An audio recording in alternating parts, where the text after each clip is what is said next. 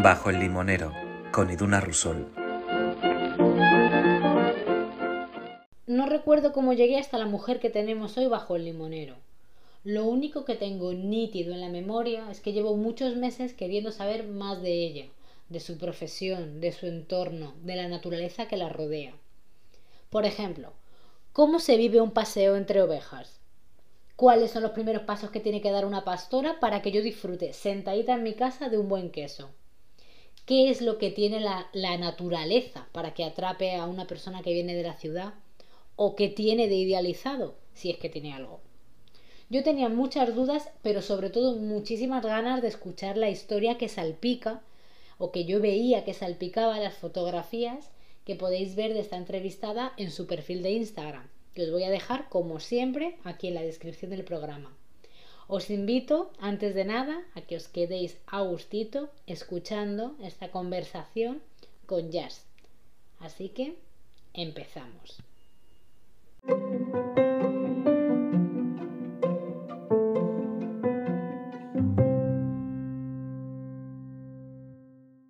Bienvenida Jazz a, Bajo el Limonero, estoy muy contenta de que, de que estés por aquí. Y antes de empezar a entrar en materia y de preguntarte quién eres, qué haces por aquí, em, quiero preguntarte si fueras, si fueras o tuvieras que escoger un árbol, una planta, una flor que te defina o que te guste muchísimo, ¿cuál sería? Me lo pones fácil, siempre digo el jazmín, si tengo que elegir. El jazmín, ¿y por qué? Aparte de porque huele maravilloso. Porque, bueno, viene con, atado a mi nombre, en de mi casa mis padres siempre había y cuando empezaba la escuela, en septiembre, en Argentina, siempre estaba en flor.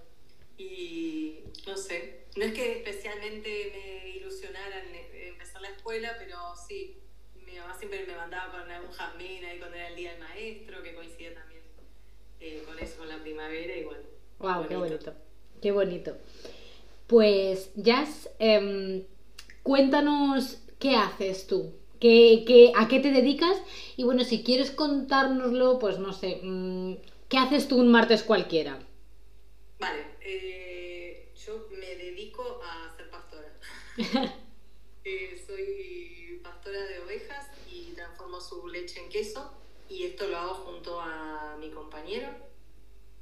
Y por tanto un martes cualquiera eh, depende bastante de la época del año en los martes ahora de otoño, digamos que es la época más tranquila, porque nuestro es un rebaño de pastoreo y seguimos el ciclo de, natural de los animales, por tanto ahora están terminando ya la época de monta, eh, no estamos eh, ordeñándolas, eh, por tanto es simplemente, entre muchas comillas, pues sacarlas a pastorear y que se alimenten bien, y en paralelo, pues cuidar la maduración de los quesos y venderlos y aprovechar este tiempo de, no ordeño y de no producción quesera uh, para hacer mantenimientos y, demás trabajos que hay, que hay en la granja y que nunca dejan de estar. Em, en, tu, en tu Instagram, que al final es a través de lo que yo te he conocido, em, pone que es eh, pastoreo en tándem. Yo la verdad que soy mm, totalmente ignorante en este tema, no sé eh, qué significa pastoreo en tándem y en qué se diferencia de otro pastoreo.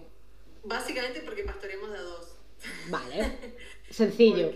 Mm, eh, si, si, únicamente seguís mi Instagram sin, sin leer demasiado o, o, pasás de largo, pues eh, viendo las fotos se tiende a presuponer que lo tiro adelante de todo yo.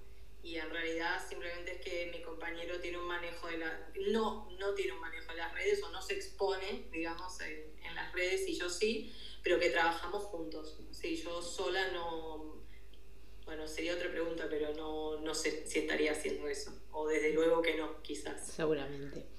Em, para terminar de ubicarnos un poco en, dónde estás y qué haces, em, la granja Circus, eh, no sé si es vuestra, si es una cooperativa o algo así, no lo sé. ¿Qué, qué es Circus? Vale, Circus es eh, el espacio que nosotros, o sea, mi compañero y yo montamos, que es la granja en un nombre eh, de amplio espectro. sí. Eh, nosotros somos propietarios eh, de las instalaciones, del rebaño, de las ideas, pero no somos propietarios de la finca. somos arrendatarios. estamos de paso, igual que este rebaño, bueno, igual que en la vida general, pero en estas tierras en particular sí, eh, somos arrendatarios. Y Circus está en las Guillerías, que pertenece a Santilari, que es provincia de Girona, en Cataluña. Qué bonito. Sí, la verdad que sí. Estamos a mil metros sobre el nivel del mar, eh, que si bien es una altura considerable, todavía por la ubicación, las Guillerías tienen una ubicación muy, particular y en nuestro caso todavía tenemos influencia eh, del Mediterráneo, ¿no? Entonces, dependiendo de una cara o de la otra de la montaña, pues, y de la época, hay veces que no llegan las lluvias de Levante y, y hay momentos en que no llegan todavía el coletazo de las nieves que vienen desde el Pirineo. O sea, estamos ahí como un enclave particular. Que, o sea, el enclave tiene que ser espectacular.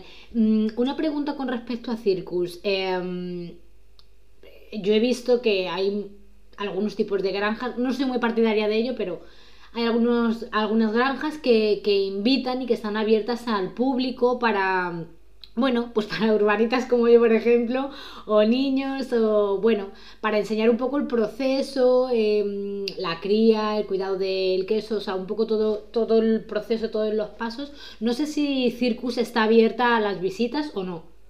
Eh, habíamos hecho visitas.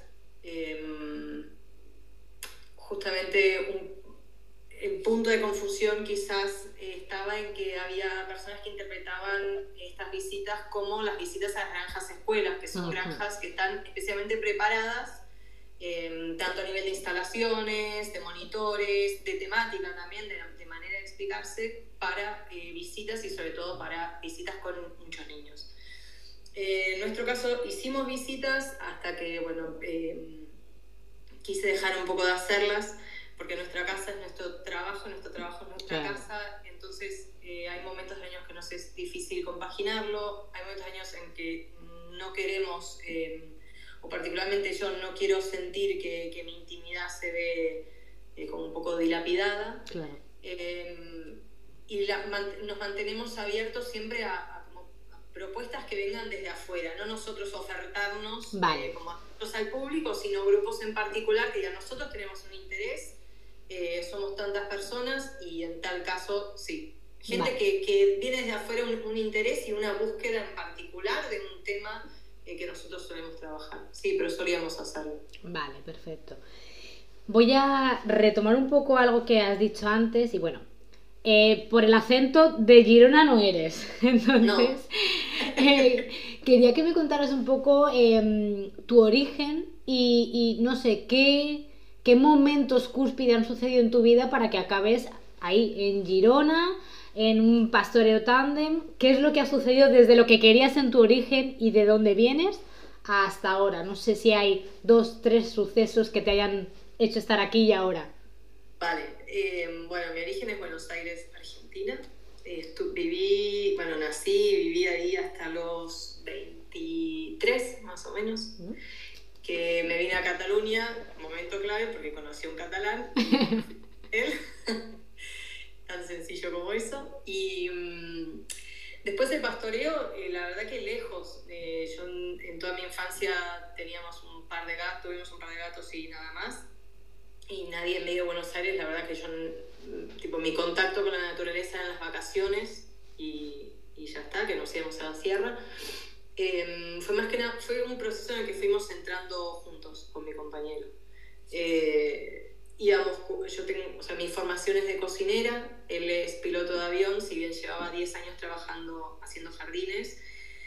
Y como muchas personas, o sí, la mayoría, íbamos currando, porque hay que currar, em, en trabajos que no necesariamente nos satisfacían o no, pero bueno, tampoco no estábamos en un momento necesariamente crítico. Hasta que eh, fuimos madre y padre y teníamos de pronto una criatura delante a la cual pretendíamos, sin que fuera muy evidente ¿no? en las conversaciones, pero eh, cada uno pretendía eh, legarle la importancia de hacer lo que a uno le gusta o por lo menos trabajar en pos de ello. y nos dimos cuenta que nuestra idea o nuestro impulso era uno y lo que llevábamos a, o lo que podíamos llevar a la realidad era otra cosa. Eh, y ahí fue un momento bastante bisagra en el cual eh, ya teníamos algunas gallinas. Eh, nosotros había un terreno de la familia de mi compañero pequeñito, donde armamos un gallinero. Eh, yo en esa época era vegetariana, entonces me parecía importante pues los huevos que le dábamos a nuestro hijo y empezaba a, incorporar alimentos, pues también que si le podíamos dar pollo que fuera lo que queríamos nosotros. Y así, ¿eh? comprando un manual de, cómo tener tu propia gallina, de cómo criar, bla, fuimos haciendo. Compramos unas ovejas, también, ¿eh? porque crecía el pasto y mi compañero no quería seguir currando. Y ahí fue cuando dijimos, y si probamos algo. Y como teníamos también muchas ganas de salir, no sabemos a dónde, pero de irnos, ¿sabes? De, nos al final él y yo nos conocimos viajando y de pronto nos sentíamos como, no sé, como muy atados a algo que, no había, ¿no? Que no había nada que nos atara en realidad. Y, y nos apuntamos a la Escuela de Pastores del País Vasco, que, que realmente fue como irnos a otro país.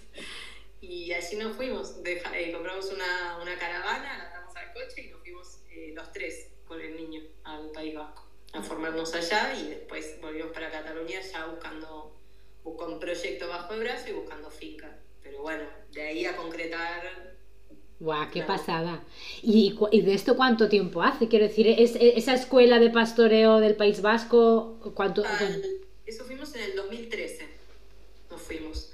Estuvimos allá y después cuando volvimos, en 2014, estuvimos casi un año buscando finca y a finales de 2014 encontramos eh, acá donde estamos ahora y, y las ovejas, eh, o sea, las corderas con las que empezamos todo, eh, las fuimos a buscar en marzo, o sea, para Pascuas del 2015, que fue que ya las teníamos encargadas, pero no llegábamos a montar el establo, porque nosotros en Circus empezamos todo de cero, no había, no había nada, había un punto de agua y ya está. Entonces eh, tuvimos que retrasarlo lo máximo que íbamos pudiendo, lo máximo que los pastores nos aguantaban eh, las corderas y hasta que esas Pascuas dijeron, bueno, hasta acá, hasta acá llegó la espera y tienen que venir. Y hicimos eso, hicimos con el coche que teníamos homologado para poderlas ir a buscar. Hicimos un primer viaje entre los dos, descargamos una tanda, porque buscamos 40. Eh, Entonces las primeras 20 vinieron de una finca y las, las siguientes 20 de, de otra y así empezamos con corderitas pequeñas. Sí. ¿Y, ¿Y cómo es el...? Claro, yo no tengo ni idea de... Llegan de repente unas corderitas... Eh, tienes unas corderitas y, y, ¿qué es lo primero que se tiene que hacer con ellas? ¿Se las esquila? ¿Se las ordeña? O sea, es que no, no tengo ni idea. Comer. Primero comer. Primero, sí. Eh, ahora lo pienso y digo, wow, ¿no? Porque no teníamos ni puertas en el establo, o sea, todo fue como y ya habíamos hecho el salto. O sea, una vez que ya están los animales, eh, las dudas mm, se evaden rápidamente porque es actuar, ¿no? Y de hecho fue bastante gracioso porque, bueno, gracioso hasta ahí. habían, habían siete que habíamos, eh, cuando volvimos del País Vasco, después de haber hecho la formación, nos trajimos siete corderas para, eh, porque eran ovejas lacha. Y queríamos ver si se adaptaban efectivamente al, al terreno que, que acá, ¿no? que evidentemente no es, si bien la pluviometría es similar, como el suelo es eh, totalmente distinto del que había en el País Vasco, la hierba, la disponibilidad de hierba también era distinta. Claro. Entonces queríamos certificar que vivieran. Eh, los pastores vascos nos decían que, que, estábamos flipados, que esto no iba a funcionar. Y bueno, pero trajimos siete ovejas. Entonces estas primeras siete, cuando trajimos las otras 40, pues ya tenían un año y eran como las guías. Aún así, habían 20 de estas corderas nuevas que venían de una, de una finca en la cual no habían salido nunca a pastorear con sus madres. O sea, estas corderas, ni bien nacieron, fueron separadas de las madres, se las amamantaba con, con biberón, se les ponía, no sé si pienso, hierba cortada pequeña, pero no salían a pastorear y las otras 20 habían sido criadas en una granja eh, como, como, la que nosotros seguimos, eh, cuyos pasos seguimos nosotros, ¿no? que son, nace el cordero y junto con la madre, o sea, no se separa de la madre y sale a pastorear, aunque si bien los primeros, los primeros meses el cordero solo mama, pues ya entiende. Claro. Eh, ¿no? la madre ya le va enseñando eh, qué hierbas se comen y cuáles no, ¿no? En qué momento, etc. Es el ciclo natural, entiendo, de la naturaleza, que las madres enseñan a los cachorros. exacto, que teníamos 40 y habían 20 que no sabían comer y que quedaron las 20 amorradas formando una piña tipo las eh, como las formaciones estas de defensa de los romanos. Sí, sí. y no comía ninguna. dijimos, ay, la mierda, ahora qué vamos a hacer. Bueno, al final eh, eh, su instinto está. Y después de un día y medio de mantener esta, esta tesitura, de haber dicho, pues vale, si hay que seguir, pues copiemos a las que son iguales y fuimos, eh, fuimos cogiendo el ritmo. Y lo primero, lo, que me preguntaba, sí, lo primero es alimentarlas, es que salgan a comer, sí, y, y a su vez, para nosotros también, eh, digamos, y para la mayoría de gente que, que, empieza de cero, está el reto de que tampoco conoces el terreno donde estás, ¿no? Conocíamos las inmediaciones más cercanas, porque hasta ahora habíamos o sea, hasta el momento habíamos estado construyendo las instalaciones, por lo tanto no podíamos salir a vagar a ver qué había. Y, y fue junto con ellas que fuimos descubriendo el entorno al final. Qué bonito. Creo que es un proceso de, mm, de comunión vosotros con, con vuestros animales eh, que debo, entiendo que tiene que ser muy gratificante y, y te pregunto, ¿qué es, ¿qué es lo más gratificante a nivel físico también, físico y, mental, emocional, y, qué es lo más difícil de, esta nueva profesión, de esta nueva vida. Eh, lo más gratificante sin duda es cuando eh, después de un día o de largo o de breve pastoreo, no importa, ¿no? cómo haya sido, pero volver al establo y que estén acostadas y vayan haciendo la rumia. Es, o sea, el silencio y ese el sentir que van masticando chicle es es lo más satisfactorio. Sí. Qué bueno. Y lo más duro, yo creo que la inversa. Por ejemplo, este verano que fue mm, excesivamente tórrido, eh, muy largo, eh, la dificultad de, de, encontrar alimento fue añadida, más la fatiga que ya uno mismo siente, ¿no? Porque es el cansancio del cuerpo y el de la cabeza que no para de, bueno, de buscar posibilidades, ¿no? De, buscar soluciones, porque es eso, yo creo que eh, desde la, no digo desde el prejuicio, pero desde lo que uno puede llegar a imaginar que es el pastoreo, se, se da por asumido que es un trabajo netamente eh, físico, que lo es mucho, mucho, eh, pero hay una gestión y una y una presencia activa mental que es constante, ¿no? Porque al final, al final y al principio son todas vidas que, dependen de vos. Claro. Entonces, eh, tu cabeza está todo el tiempo en alerta. Te, quería preguntar, em, no sé si, en el mundo del pastoreo, cómo, cómo os agrupáis o, si hay algún tipo de, no sé, cómo os conocéis entre vosotros, cómo os aportáis entre vosotros y me resulta también interesante saber si hay muchas mujeres dedicándose al pastoreo, porque eh, yo, por ejemplo, la única referencia que tengo es eh, el pueblo de mi madre y tal. Y, hago memoria y generalmente quienes se dedicaban al pastoreo eran solo hombres. En mi caso, la referencia que yo tengo, entonces no sé si hay muchas mujeres y cómo os vinculáis entre los distintos pastores. Vale, un montón de preguntas. Eh, mira, a nivel de, digamos, de comunicación facilitada a través de las nuevas tecnologías, eh, a nivel estatal em, está, ay que ahora se me va a ir el nombre, em, eh, ay, ganaderas en red, vale, mm. ahí viene el nombre, vale. Em, que son, digamos, eh, son muy inclusivas en el sentido de que hay animales de pastoreo y animales que no necesariamente están siempre en pastoreo, pero mujeres ganaderas. Vale. Eh, después, a nivel de Cataluña, que es donde yo estoy, está, por ejemplo, eh, Arramaderas de Cataluña, que es una agrupación que no es ni asociación ni nada, es un grupo de mujeres eh, que se relacionan a través de WhatsApp. Eh, yo he formado parte del colectivo y hace algunos años que ya estoy fuera. básicamente sí, por, a través del, del móvil, porque son trabajos que, eso, que exigen presencia física eh, y que cuando nos desplazamos, pues en general eh, no nos desplazamos para juntarnos a hablar de, las miserias del pastoreo, sino para, no sé, juntarnos con nuestra familia, con nuestros amigos, para salir y, tomar aire y romper un poco con la dinámica del día a día.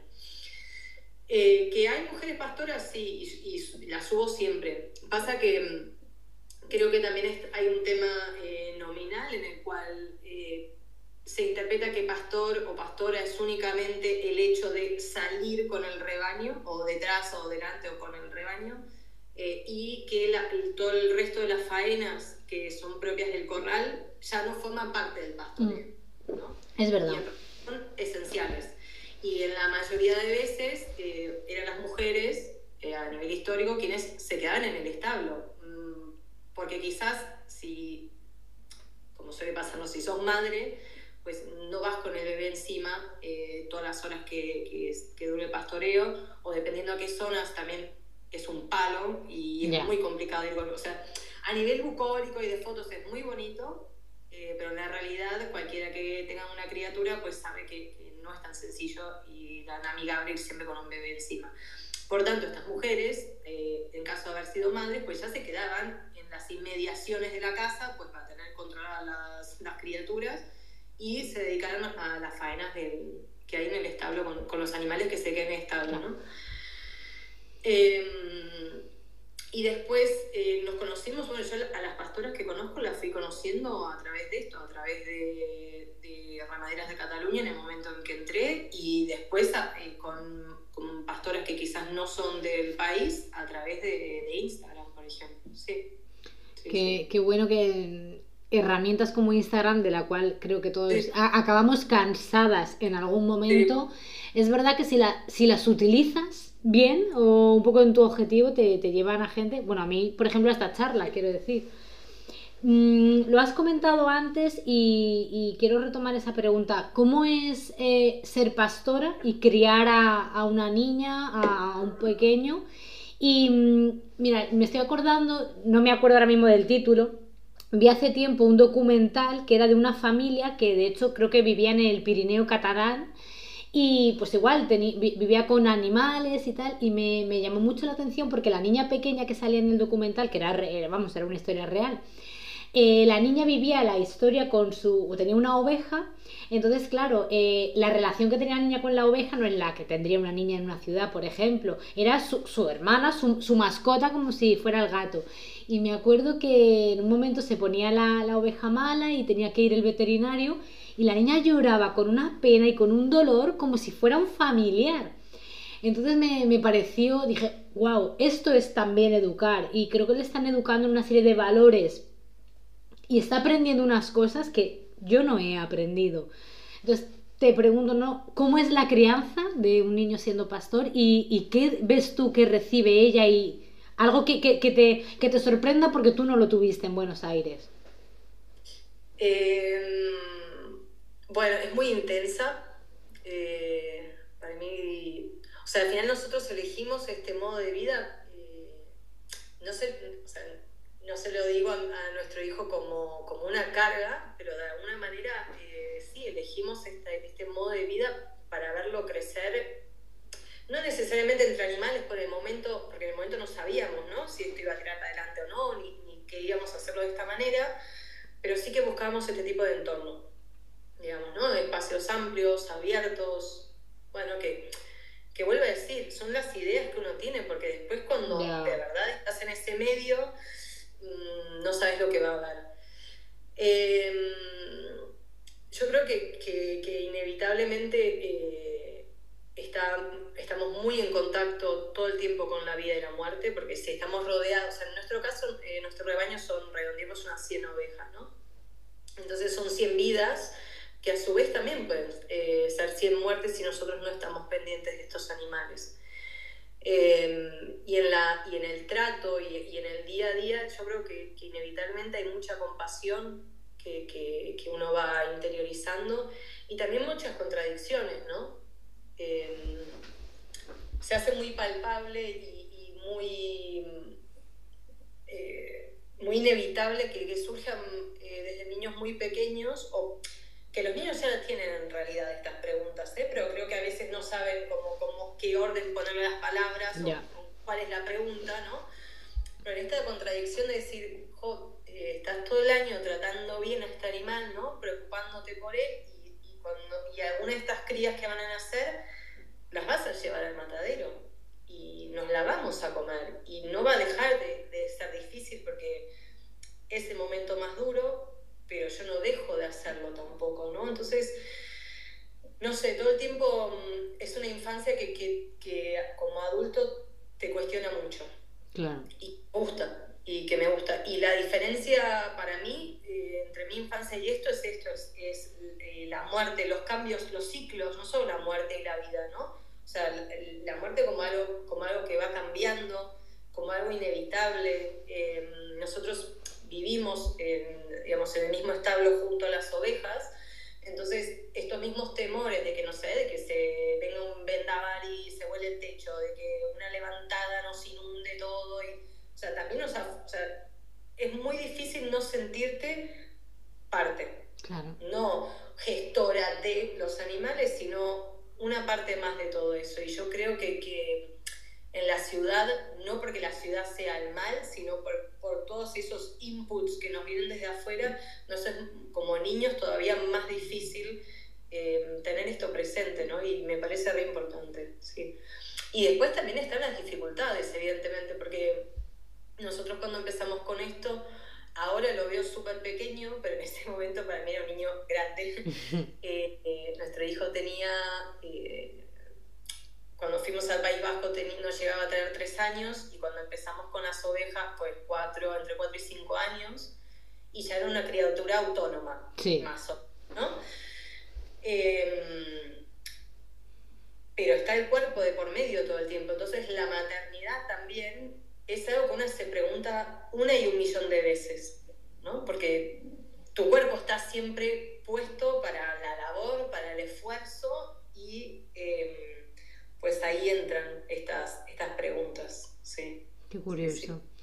Mm, bicheando un poco en, en el enlace que tienes en, en Instagram, que luego al final daremos las redes sociales para que la gente disfrute también de esas fotos. Em, veo que tienes un blog y me ha parecido muy interesante, creo que escribes muy bonito, tengo que decírtelo, así que enhorabuena, me gusta mucho.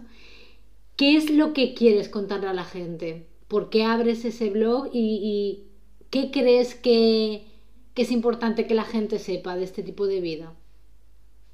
El blog en realidad lo abrí en eh, 2013, eh, en este momento que te dije que estábamos ahí como Sí. en una crisis, autocrisis, cada uno no reconocida, eh, porque yo ya, ya escribía y había dejado de escribir eh, cuando empecé la universidad y bueno, no sé, a veces que... Bueno, Sí, son fases. ¿no? De, de vos. Y, y en 2013 nos empecé a retomar pero no te- el ordenador me fallaba mucho, no tenía cuadernos, entonces eh, abrí el blog más que nada en un principio era como para mí, para tener las cosas ordenadas. Y después las cosas que, que muchas publicaciones que hago en Insta que se me hacen muy largas, pues dije, mal, las voy mm, guardando ahí también y, y que toman otro, tomen otro cuerpo. Eh, al principio explicaba mucho eh, cosas tipo funcionamiento, ¿sabes? Como qué, trabajo en particular hacemos, en qué momento en particular, y hasta que me empecé a aburrir de ser repetitiva. y, y voy fluctuando entre, digamos, la, la explicación o la, sí, la cosa más teórica y, y las sensaciones de todo eso. Eh, no sé, a mí lo que, lo que me gusta quizás eh, mostrar, primero que es algo súper personal, individual, cualquier tipo de, de- de pastoreo de labor en, lo rural o en lo agrario, es, es muy, muy. Eh, cada, cada lugar que puedas visitar, cada pastor, cada pastora tiene su manera de hacer y su manera de, de moverse, de tener las instalaciones, de cuidar el espacio, que es eh, como el ADN y es la marca de cada uno. Y por eso se me hace a veces tan difícil, ¿no? Cuando hay gente que quiere comparar como si fuera tipo empresas, ¿no? Y números, y es algo que es tan distinto de eso, ¿no? Además porque está la marca identitaria de cada lugar y, y cada, cada ambiente natural va transformando y, y uno, como, una se deja eh, in- inducir todo eso. Y, y, mm, después mostrar que, mm, que si bien eh, cada uno, o sea, creo que, que todas las personas podemos eh, hacer algo así. Eh, a su vez eh, hay, que estar, hay que estar muy encima. es como que todas podemos, todos tenemos la capacidad por nuestra historia evolutiva, ¿no? Tenemos en el fondo de nuestro ADN todas pastoras y agricultoras que se despiertan, que, que está es, ese conocimiento o esa capacidad de tirarlo adelante, La cada tienes. está. Ahora bien, hoy en día, eh, sea por eh, dificultad de acceso a las tierras, por burocracia, por el ritmo de vida que llevamos, eh, no todos eh, podemos, ni física ni mentalmente, hacer este trabajo, como, como muchos trabajos, quizás. Claro. Voy a preguntarte algo que no tiene tampoco nada que ver con todo esto. Em, ¿Tú de pequeña creías en las hadas del bosque? ¿O en seres que había en el bosque, en la naturaleza? Eh, no sé si eh, tan abiertamente como eh, hadas o así, pero sí, sí, como a una espiritualidad que, se, que se separaba un poco de ese catolicismo que, que creo que a muchísimas nos vino encima, eh, sí. Y ahora sigues creyendo en ello, entiendo. Eh, no tanto decir, ahora más todavía, ahora menos aún en, en algo particular como hadas y duendes, todavía más me separé de esa idea, eh, pero sí en, en- en- una energía, en, en- bueno, en esto que te decía antes, ¿no? Como nosotros como parte de todo y, y en algo que, que nos es común, que nos es común y, y- y que está ahí a disposición de, todas. Qué guay. Em, por hacer un poco balance, ya hemos. Tampoco me quiero alargar tres horas porque yo estaría aquí raja que te raja tres horas, pero por hacer un poco balance, mm, ¿qué, qué sabes de ti o, o qué has, has obtenido de nuevo o que digas, joder, esto no lo sabía hace antes de empezar con el pastoreo? ¿Qué has aprendido de ti? eh, autonomía, eh, una buena dosis de amor propio que viene ligada también a, la autonomía, eh, que es algo que, que la vida sumida en la, en la naturaleza, trabajando, ¿eh? no quiero decir eh, trabajando para una megacorporación en remoto y metida en el bosque, no es lo mismo. Ya, ya, es que es eso. Eh, pero sí, la, la, la posibilidad de ir tocando y aprendiendo y viendo que, que soy capaz de resolver y de estar en situaciones donde no hay nadie más que yo eh, como responsable y teniendo que, que tomar decisiones, no por encima de alguien, sino para que nos mantengamos vivas las ovejas y yo, eh, sí, de mucha fuerza, sí, y de mucha serenidad también. Creo que esta parte de la serenidad eh, antes no la tenía en cuenta y que evidentemente viene dada por el ambiente. O sea, es muy fácil perder la Hombre. serenidad en eh, ambientes urbanos, todos los, viviendo en ese ambiente todos los días, eh, pero de la manera en que vivo y que elijo vivir, sí me da como la serenidad para después enfrentar otras cosas. Eh, yo, por ejemplo, hay muchas, muchas ocasiones me he ido replanteando el hecho de. Uf, voy, voy bajando de ciudad, como que mm, me refiero a una ciudad muy grande como Madrid, voy buscando cada vez ciudades más pequeñitas, ciudades más pequeñitas y, y yo un poco tengo las vistas puestas en. Sí que me gustaría en un ambiente un poco rural, más tranquilo, lo que tú dices, buscando ese entorno que te facilite la calma, que al final para mí eso es el éxito, sinceramente. Sí. Y, pero también es verdad que escuchas y, y te llegan como, como informaciones de, bueno, pues que en lo rural parece como que no vas a poder, te van a faltar cosas, ¿vale? Parece como que en lo rural faltan cosas. Entonces, yo te pregunto a ti, ¿qué mentiras nos han contado del mundo rural, ¿no? De, qué cosas nos han dicho que en lo rural no vas a tener y que sí tienes en la ciudad. O, o bueno, a lo mejor son mentiras o a lo mejor son realidades, ¿no? ¿Qué dificultades, verdades o mentiras ves tú en el mundo rural? Vale, primero que dependiendo de qué tan rural sea, vas a necesitar un coche. Yo creo que este es el impedimento número uno. Eh, después hay ciertas actividades, evidentemente, como eh, culturales, y no digo una actividad cada seis meses, sino mm, lo que hay en las ciudades, como todo el tiempo un popurrí de, de actividades culturales, sean eh, autogestionadas, libres, de pago, lo que sea, esto. Eh, y después, eh, no sé, dependiendo de los intereses que tenga una, eh, ciertos cursos o la, el acceso sencillo a, a, a, unos tipos de formación, evidentemente hablo de presencial, ¿no? Pero claro. sí, pequeños espacios que, que si bien eh, me pueden decir que hoy en día todo lo puedes aprender por tutoriales de YouTube, no es lo mismo. No me vale, ya. No, yo creo que estas cosas sí que, que, que faltan y que que uno quizás se da cuenta de esto a medida que pasan los años, porque los primeros años todo es extremadamente fantástico y, y ¿no? pero sobre todo el, el tema de, de, necesitar desplazarte, creo que es, es, lo más malo. Y después a medida que, que, te vas haciendo más grande, pues evidentemente, no sé, centros de salud, movidas de estas, ¿no? Pero todavía no lo tengamos en cuenta. Con la calma. Eh, sí. Y después... Eh, todo lo demás, eh, yo creo que son eh, evidentemente necesidades eh, creadas, porque cuanto más hay o más oferta hay, más nos van a sentir, y cuando digo más nos, no es que haya un ente del mal, sino, no sé, nosotros como sociedad creamos este monstruo que nos hace sentir que tenemos que trabajar para el fin de semana poder hacer un montón de cosas que en la semana no podemos hacer y para eso está el dinero y y eso nos va a dar un montón de felicidad, cuando en realidad eh, la mayoría de gente que quizás se va un fin de semana, eh, lo único que hace es estar en otro lugar, como ¿no? romper esa rutina, estar, mirar el cielo, mirar el pasto, eh, oler un poco de tierra y con eso ya se conforman y, y es eso, simplemente. No digo que, que, está buenísimo y que todos comemos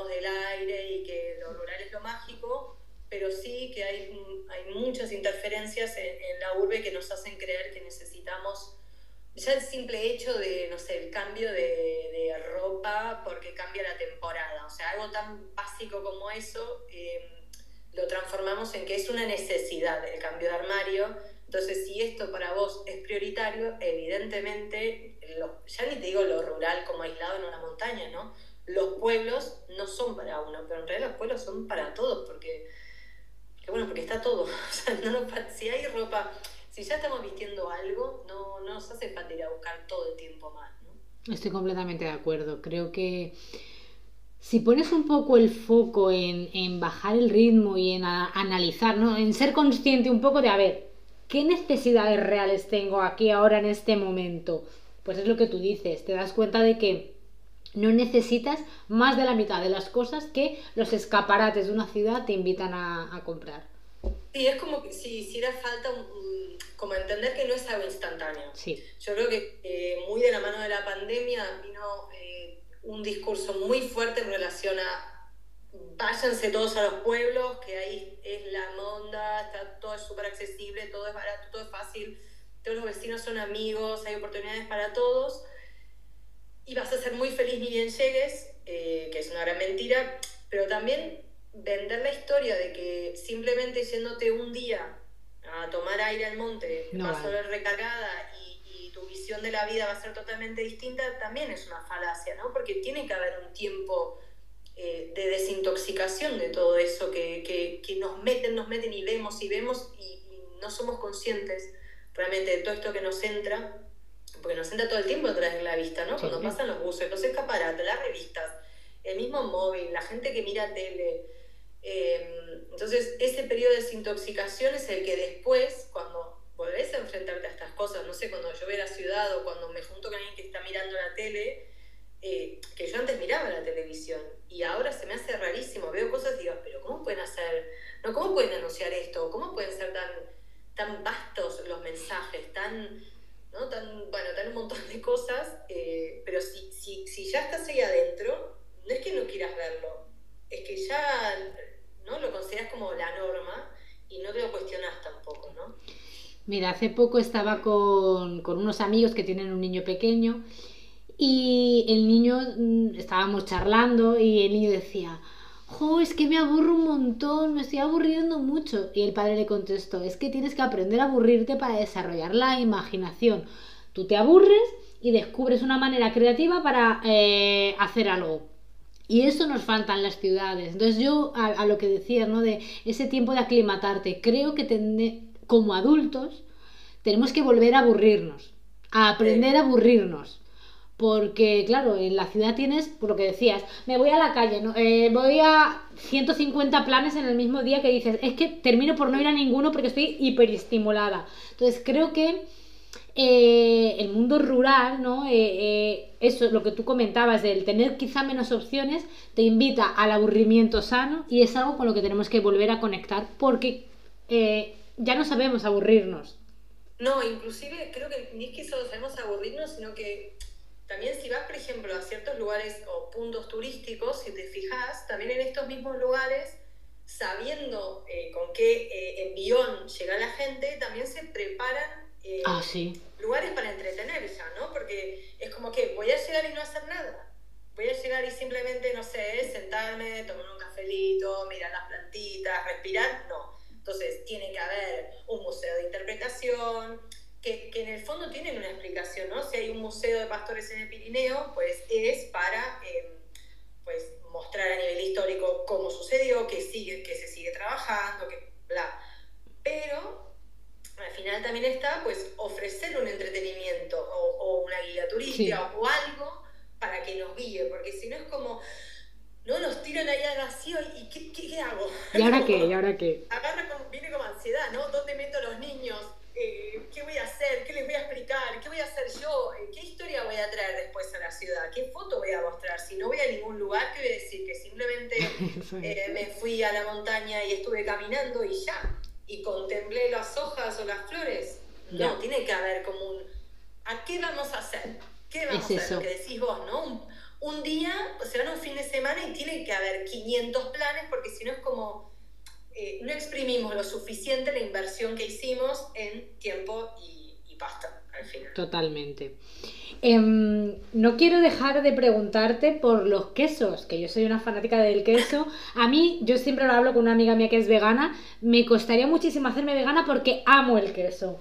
Entonces, eh, quiero que me cuentes, que me recomiendes un queso, puede ser tuyo o no, como quieras, un queso o un tipo de queso, y que me digas dónde te apetecería tomarte ese quesito ahora mismo.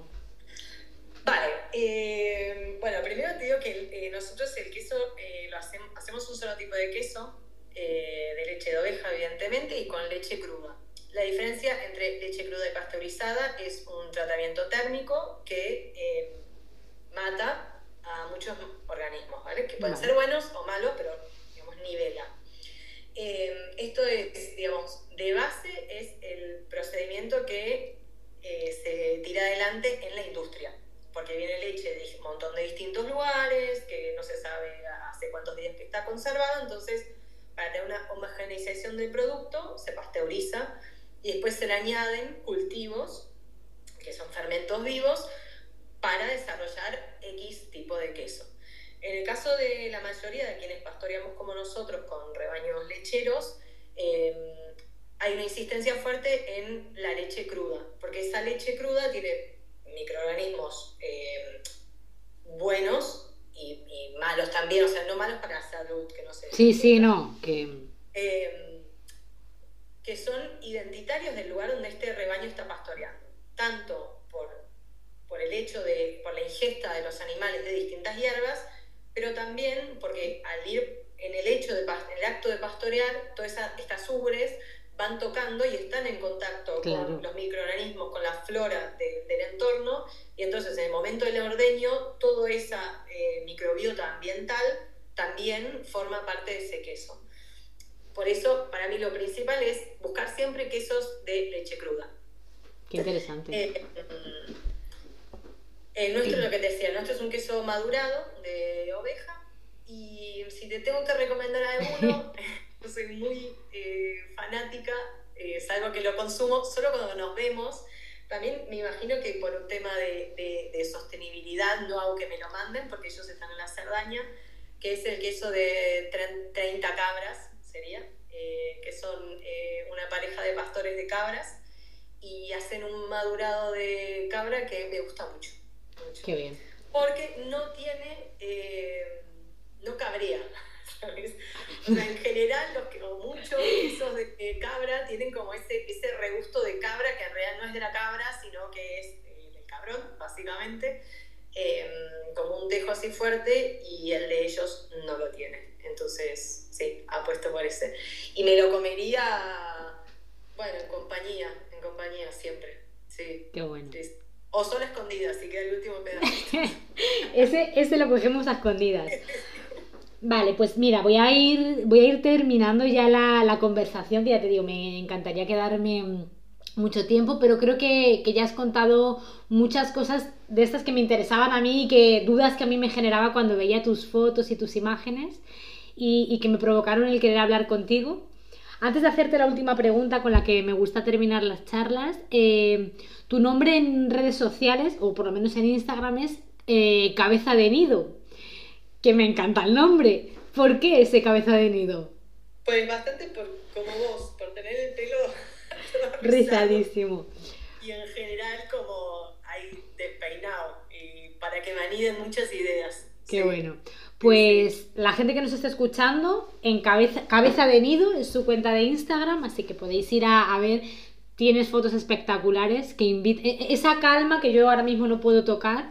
Creo que nos son fotos que transportan y además, por lo que comentaba antes, creo que para mí escribes muy bien y, los textos también te llevan a, a ese lugar, a esa foto. Guay, guay. Pues termino con la última pregunta.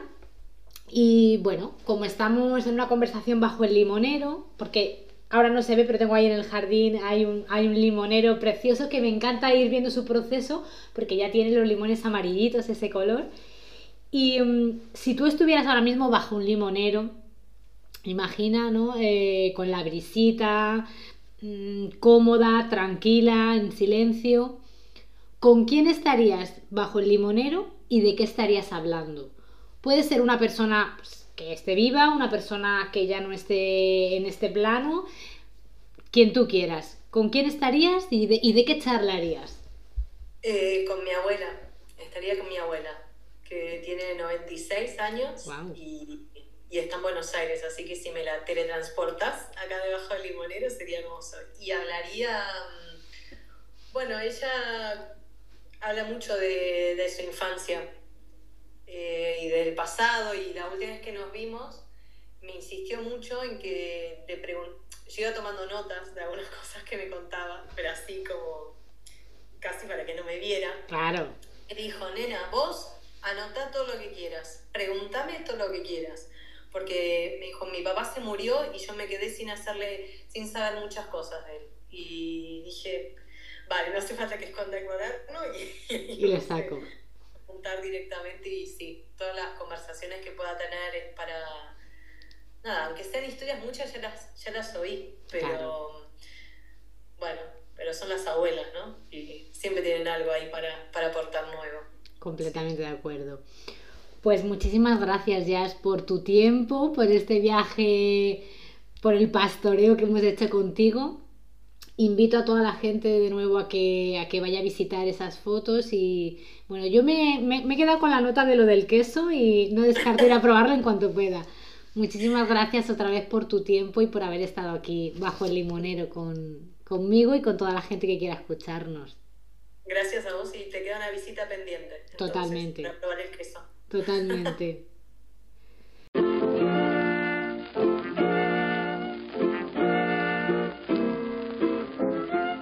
Gracias por estos minutos con nosotras. Acuérdate de seguirnos para no perderte ningún episodio y si puedes, valora con puntuación este podcast para animar a otras personas a que vengan a escuchar. De nuevo, gracias por tu tiempo. Nos reencontramos pronto bajo el limonero.